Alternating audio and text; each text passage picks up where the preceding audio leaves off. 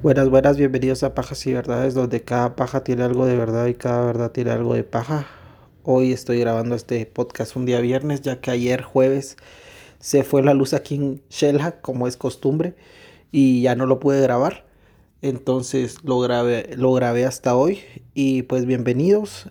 eh, siéntanse cómodos. Hoy me toca estar solo. Ya que Christopher pues está la- laburando. O bueno, eso dice él. Y no ha podido venir a acompañarme con este episodio. Pero siempre está eh, con nosotros, se podría decir. No es que se haya muerto, pero bueno. Hoy les traigo un caso de la parte sur del continente americano, especialmente de Chile. Un episodio bastante especial ya que es de alguien que admiro mucho y debo aclarar que no está toda la información ya que es mucha y solo tocaré ciertas partes del contexto social que vivía Chile en ese momento. Más adelante haré uno específicamente de los mandatarios y de todos los involucrados que estuvieron en este contexto social en esta época en Chile. Pero bueno, sin más preámbulo, aquí está el episodio. Yo no canto por cantar, ni por tener buena voz. Canto porque la guitarra tiene sentido y razón. Esta es una de las tantas, tantas grandes citas que nos dejó el músico, cantautor, profesor, escritor, director de teatro y activista social chileno Víctor Lidio Jara Martínez. O como se le conoce mundialmente, Víctor Jara, hijo de un campesino en el sur de Chile llamado Manuel Jara y de una ama de casa y ocasionalmente cantante que se llamaba Amanda Martínez. Tuvo cuatro hermanos, Roberto, María, Lalo y Georgina Jara. Incluso en el 2013 apareció una señora que aseguraba que era otra hermana de Víctor, la cual se llama Eliana Jara Rioseco, la cual estaba en una asocia asociación política y rápidamente la familia de Víctor Jara salió a desmentir eh, su parentesco. Sus padres eran inquilinos en un fundo que es como una pequeña po población, la cual era muy pobre. Se cuenta que tanto Víctor como los hermanos tuvieron que trabajar desde pequeños para ayudar a la economía familiar. Esto, por desgracia, se sigue dando en muchas fincas, incluso aquí en Guatemala. Eh, es bastante el mar la marginación social que se le tiene a estas comunidades, donde prácticamente son esclavos de un terrateniente, ¿verdad? Y bueno, pues eh, él estudiaba la primaria, también era una población de que no contaba con agua potable y mucho menos con luz, menos en esos tiempos. Y no tenían eh, agua potable, como dije, y tenían que ver cómo la conseguían. Posteriormente se trasladaron a la población de Los Nogales, donde conocieron a Julio Humbert y Humberto Morgado. La familia Morgado ayudaba, ayudaría a Víctor Jara dándole trabajo en una fábrica de muebles. Víctor abandonó la escuela y se puso a trabajar a tiempo completo.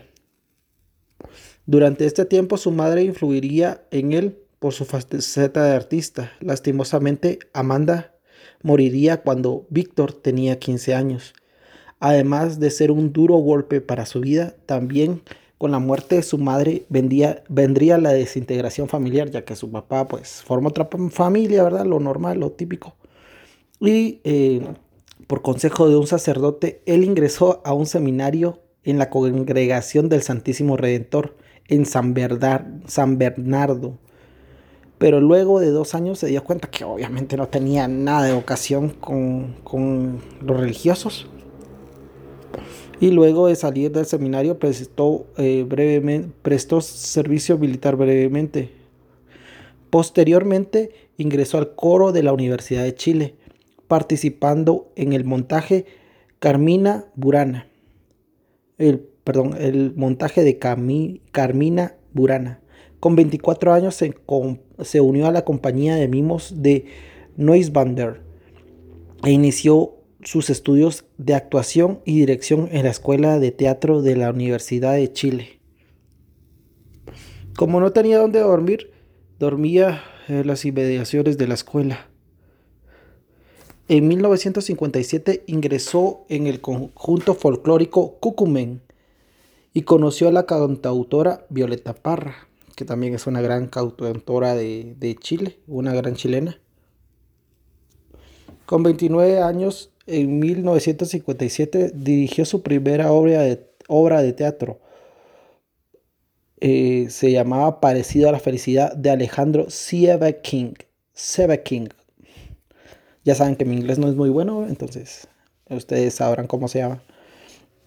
Haciendo giras por varios países latinoamericanos. Durante este tiempo se unió al grupo Cucumen, ya al grupo, eh, no el folclórico, sino el musical y, cantaba canciones oriundas en los campos, de los campos chilenos. En 1961 viajaría con el grupo por una gira de por la Unión Soviética y por países socialistas.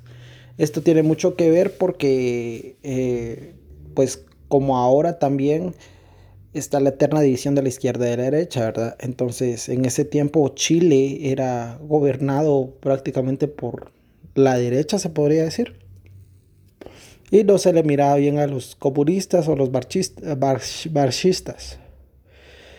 También eh, grabaría dos de sus canciones más memorables con este grupo, que serían Paloma Quiero Contarte y La canción del minero, que es una canción de protesta sobre las condiciones del, del trabajo de los mineros en Chile.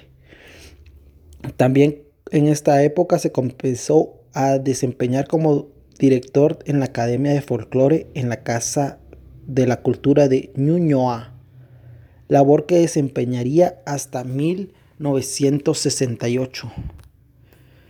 Desde esa época hasta 1970 eh, formó parte eh, del equipo eh, de directores de UTICH, del UTICH, por sus, o sea, las siglas son UTICH, además de trabajar entre 1964 y 1967 como profesor de actuación en la universidad. Con la canción Plegaria a un labrador ganó el primer, el primer premio de la... ah, perdón. Ganó el primer premio en el primer festival de la nueva canción chilena. Y eh, pues después viajó a el Helsinki para participar en un acto mundial en protesta eh, en contra de la guerra de, Vietnam. Luego vendría la canción Preguntas por Puerto Montt, inspirada en la masacre de Pampa Irigoyen en Puerto Montt, que fue una masacre por parte de las fuerzas policiales de Chile. Los famosos carabineros ocurrida en la ciudad de Puerto Montt el 9 de marzo de 1969 durante el gobierno demócrata cristiano de Eduardo Frei Montalva, donde murieron 11 personas, incluyendo un bebé de tan solo 3 meses. Resultaron heridas 70 personas entre eh, los eh, que estaban ahí y los carabineros. Se culpó de la masacre a Edmundo Pérez En la canción se le acusa explícitamente a Pérez Djokovic y una estrofa reza. Usted debe responder, señor Pérez Djokovic, porque al pueblo indefenso contestó con fusil. Otra estrofa reza. Murió sin saber por qué le acribillaran el pecho, luchando por el derecho de un suelo para vivir. Hay que ser más infeliz refiriéndose a este señor. Solo meses después de la masacre de Puerto Montt de 1969, Víctor Jara se presentó en el colegio Saint George. en el público, eh, pues está polarizado porque tanto había gente que apoyaba las ideas revolucionarias de Víctor Jara y también los que conservadores que, que no creían que este señor era el principal culpable. Algunos abauchaban, a otros aplaudían. En algún minuto eh, Víctor se enojó y interpretó esta canción, Preguntas por Puerto Montt. En el público estaba el hijo de Pérez Djokovic, Francisco Pérez Yoma, que se molestó visiblemente. Él, o sea, Francisco y sus amigos empezaron a apedrear al artista, lo que ocasionó que Víctor se pues saliera, ¿verdad?, de, de ese recital. Chile estaba dividida por la situación política y social que enfrentaba. Y con esto venía la eterna rivalidad entre la izquierda y la derecha. En 1970 asumiría la presidencia el gran doctor, creo que yo desde lejos, ¿verdad? Desde acá de Guatemala creo que es el mejor presidente que ha tenido Chile, lo digo yo desde mi ignorancia, y Salvador Allende, que él sí es el primer socialista en asumir el poder democráticamente con el 36.6% de votos. No me meteré mucho en este contexto, ya que, como dije antes, haremos un episodio de esta época de Chile. Salvador Allende eh, y Pinochet, o sea, haremos un, episodio de, de esta época. Al asumir Allende, Víctor fue nombrado como embajador cultural. No hace falta decirlo, pero él era de tendencia izquierda o era eh, marxista o como lo quieran decir. Salvador recorrió países socialistas como Cuba, la Unión Soviética, con su música y sus obras de teatro. Su última presentación lo dio en el canal de televisión peruano Panamericana el 17 de julio de 1973. Pero el principio de fin iniciaría el 11 de septiembre de 1973, cuando se dio un golpe de Estado eh, liderado por Gustavo Lig, José Toribio perdón, Merino, César Mendoza y, por supuesto, Augusto Pinochet. Todo esto con la bendición y el apoyo de Estados Unidos y la Operación Cóndor. Relata su esposa que ese día ellos llevaron a sus niños a la escuela como un día normal. Cuando ella regresó, Víctor estaba escuchando la radio y una llamada eh, en la radio hacía, se hacía hacia los trabajadores para que se unieran a la resistencia. Víctor se fue a la universidad porque ahí trabajaba. Se logró comunicar con su esposa ya estando ahí y le dijo que había un golpe de estado en proceso, que se iba a quedar ahí porque habían decretado toque de queda. Él le dijo que la amaba y que tenía que ser valiente y se, se despidió de ella. Fue la última vez que hablaron. Relata Boris Návida Pérez, que fue uno de los que, lo que acompañaban a Jara en la universidad, que el 12 de septiembre 100 militares fueron a la universidad. También relata Ociel Núñez Quevedo que los militares dispararon contra la casa central de la universidad. Luego los sacaron a todos y los llevaron al estadio de Chile en buses. Cuando llegaron, los bajaron, los verguieron y eh, pues los metieron ahí prisioneros. Eran alrededor de 5.000 prisioneros.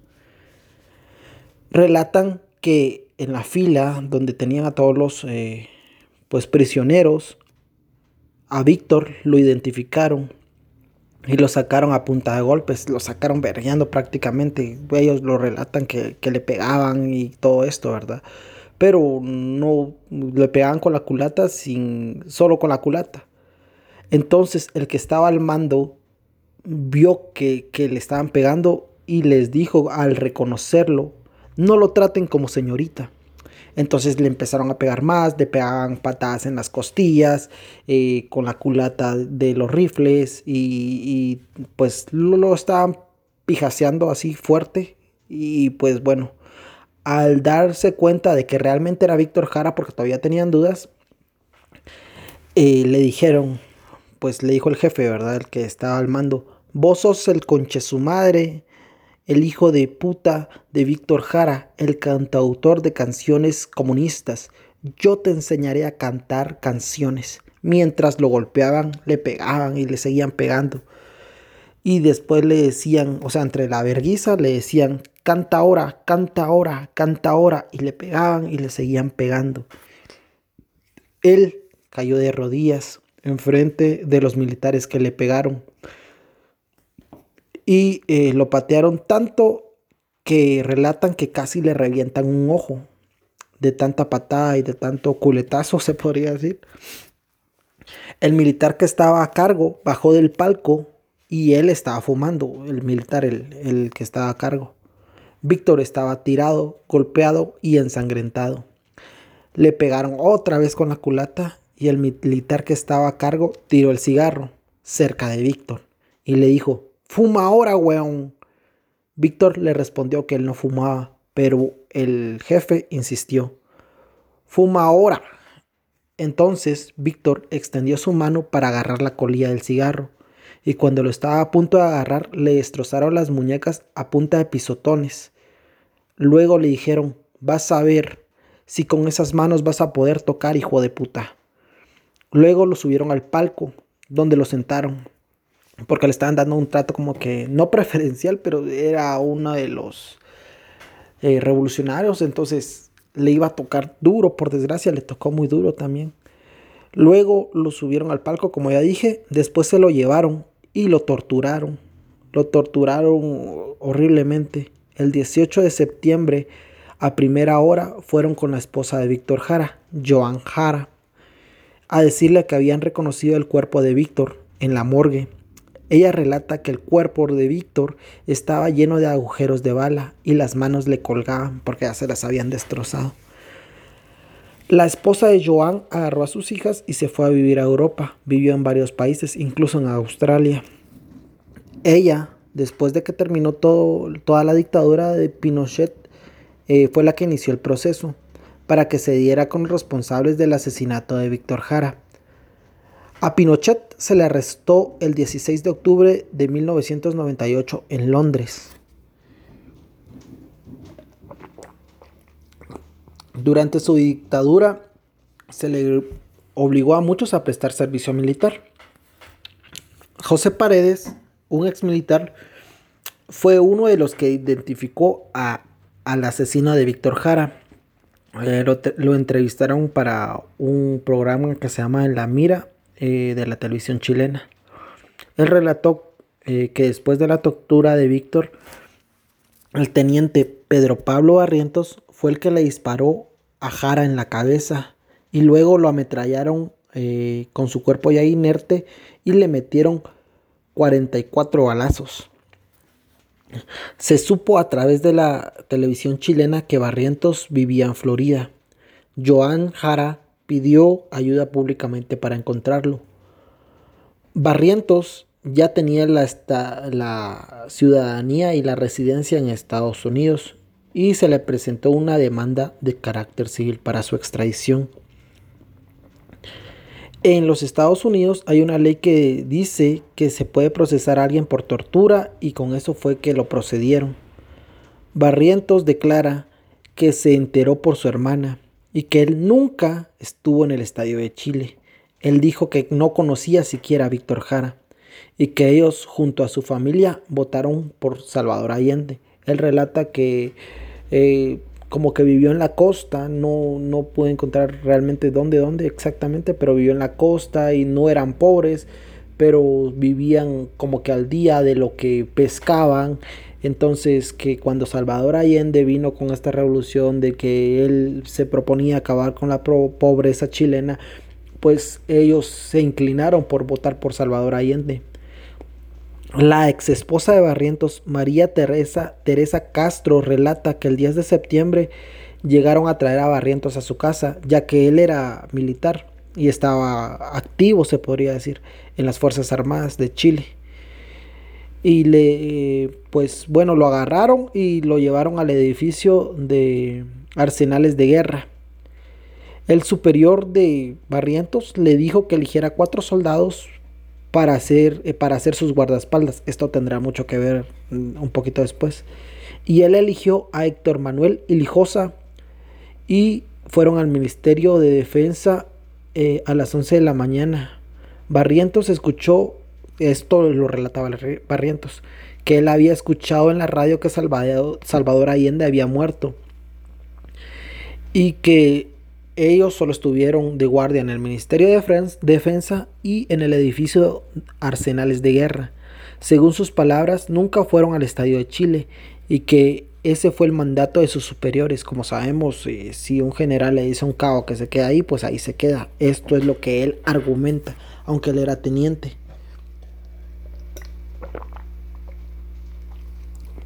Pero hay más rangos que también rangos más altos.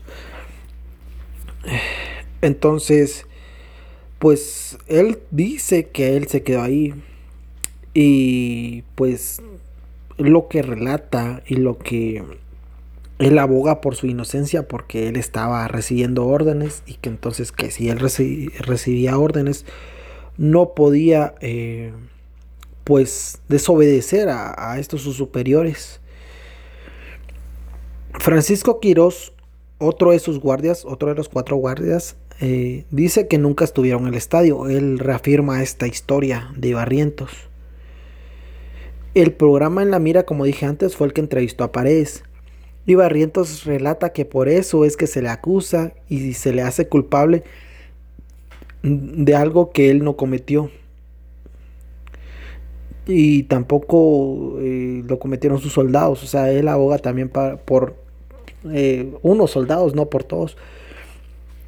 Pero sí dice que él nunca fue, que él nunca estuvo en, en, el Estadio de Chile, que él solo estuvo en el Ministerio de Defensa. Esa es su, se podría decir, su coartada.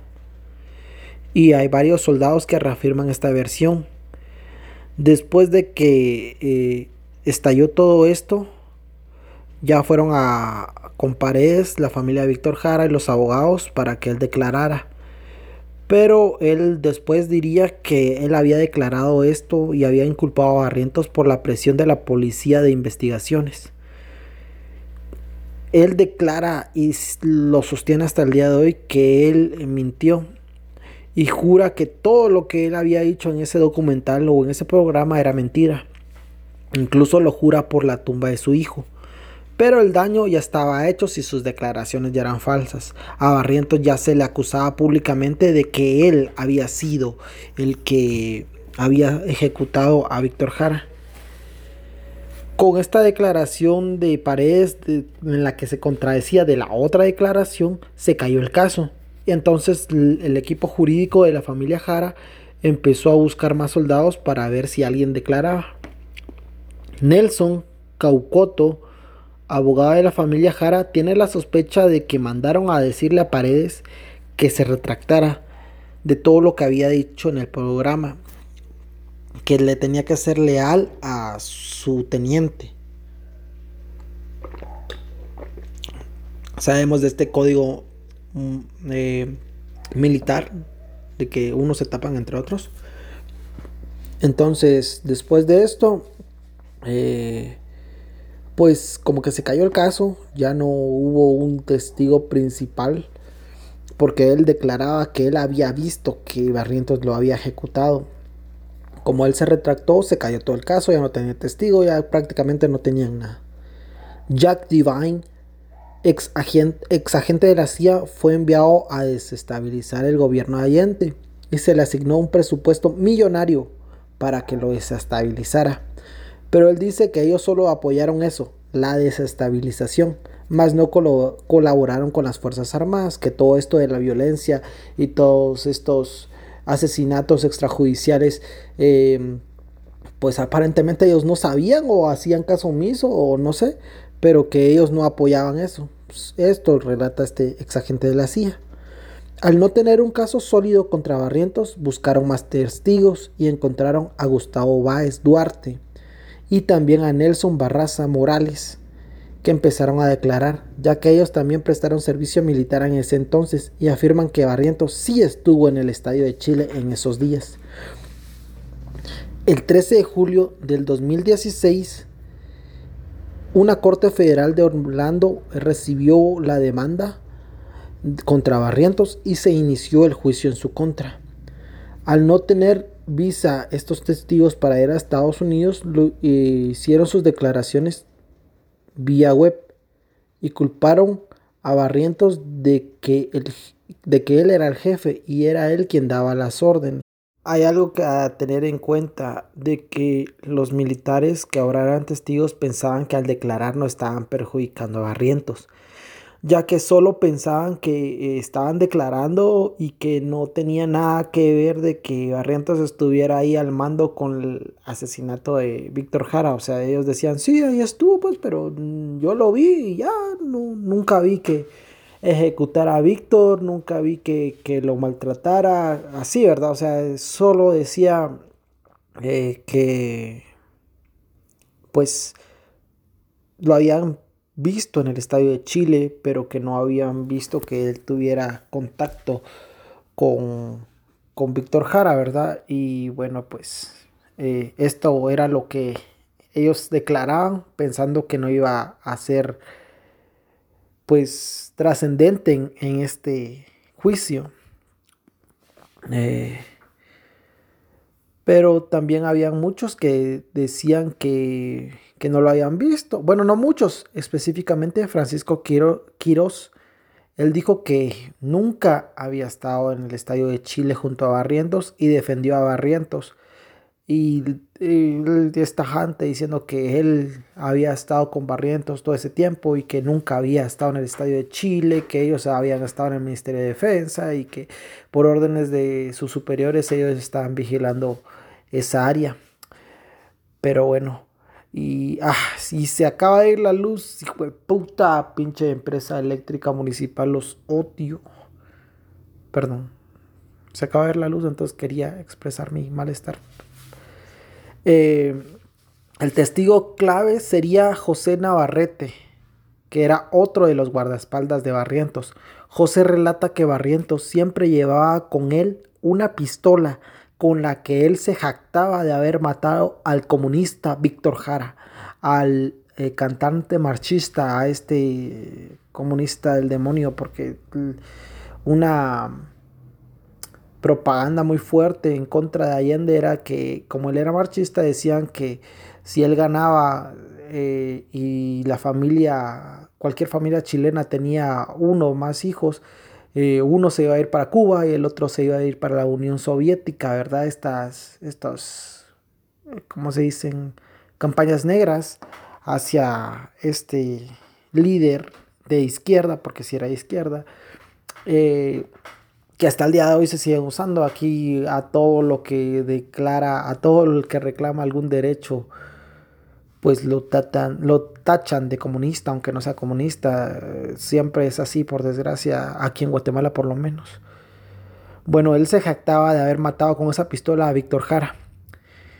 Y esto lo declararía y sería como el testigo clave, el que movía todo en, esto, ¿verdad? Porque él no podía declarar de que lo había visto ejecutar a Víctor Jara, pero él sí declaraba que el teniente Barrientos se jactaba y decía, es que con esta pistola yo maté a Jara, al comunista, del diablo, el demonio y todo esto, ¿verdad?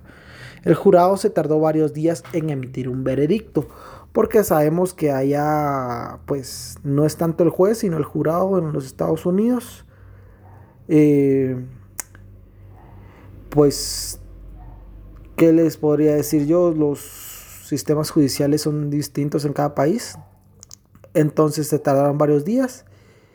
Más allá de esto, Víctor Jara estaba muy, eh, la familia, perdón, de Víctor Jara estaba muy feliz que por fin sabían lo que había pasado y quién era el responsable. Joan principalmente fue hasta Florida a ver el, juicio.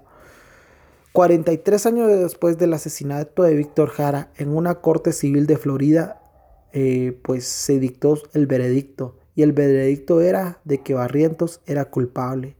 Se le condenó a pagar 28 millones de dólares a la familia de Víctor Jara. 28 millones de dólares.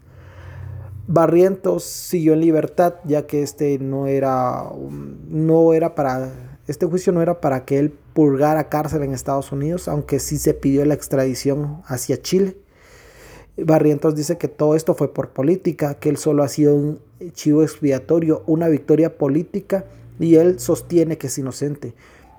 Incluso para demostrar su inocencia se hizo una prueba de polígrafo para el documental La masacre en el estadio que está en Netflix, se lo recomiendo. De ahí saqué bastante de, esta investigación y de Wikipedia y de otras páginas y también intenté leer libros. Lastimosamente no conseguí muchos porque son caros. y bueno, eh, en los resultados de eh, el polígrafo le hicieron estas dos específicas preguntas.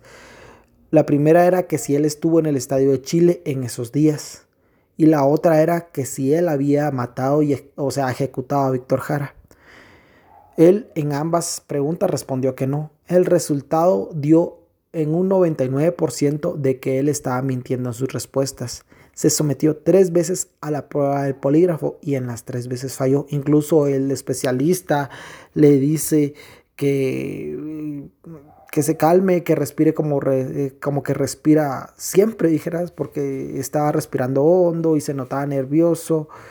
Eh, y pues eso hacía que fallaran en su prueba de polígrafo, ¿verdad? Pero también es, según la experiencia de este profesional que tiene más de 30 años, eh, pues él dice que cada vez que alguien se pone así es porque usualmente está mintiendo o es culpable. Entonces, pues dio a las tres pruebas que se le sometió, o sea, en ese ratito dio que estaba mintiendo, aunque el polígrafo no es una ciencia exacta. Y además, si te están preguntando algo que es tan trascendente, pues obviamente te pones nervioso. La verdad no sé cómo funciona el polígrafo, no quiero ser un abogado del diablo y excusar a Barrientos porque tampoco creo que sea inocente, pero eh, no es una ciencia exacta. Bueno, entonces después de esto, eh, eh, pues se le condenó y así quedó. Él no fue extraditado a Chile no ha sido extraditado, aunque han hecho intentos. Pues también se le condenaron a 15 años de prisión a 8 militares que participaron en el asesinato, en la tortura y el asesinato de Víctor Jara como eh, pues cómplices. Se les condenaron y pues Barrientos aún sigue gozando de su libertad en Estados Unidos porque él ya es residente americano. Entonces, eh, tienen que pasar cierto proceso de, pues, de extradición, así sea chileno. Todavía tienen este papeleo y no se ha podido, pues, extraditarlo. Incluso él declara que antes muerto que ir a Chile, porque él se considera una victoria política y se considera completamente inocente.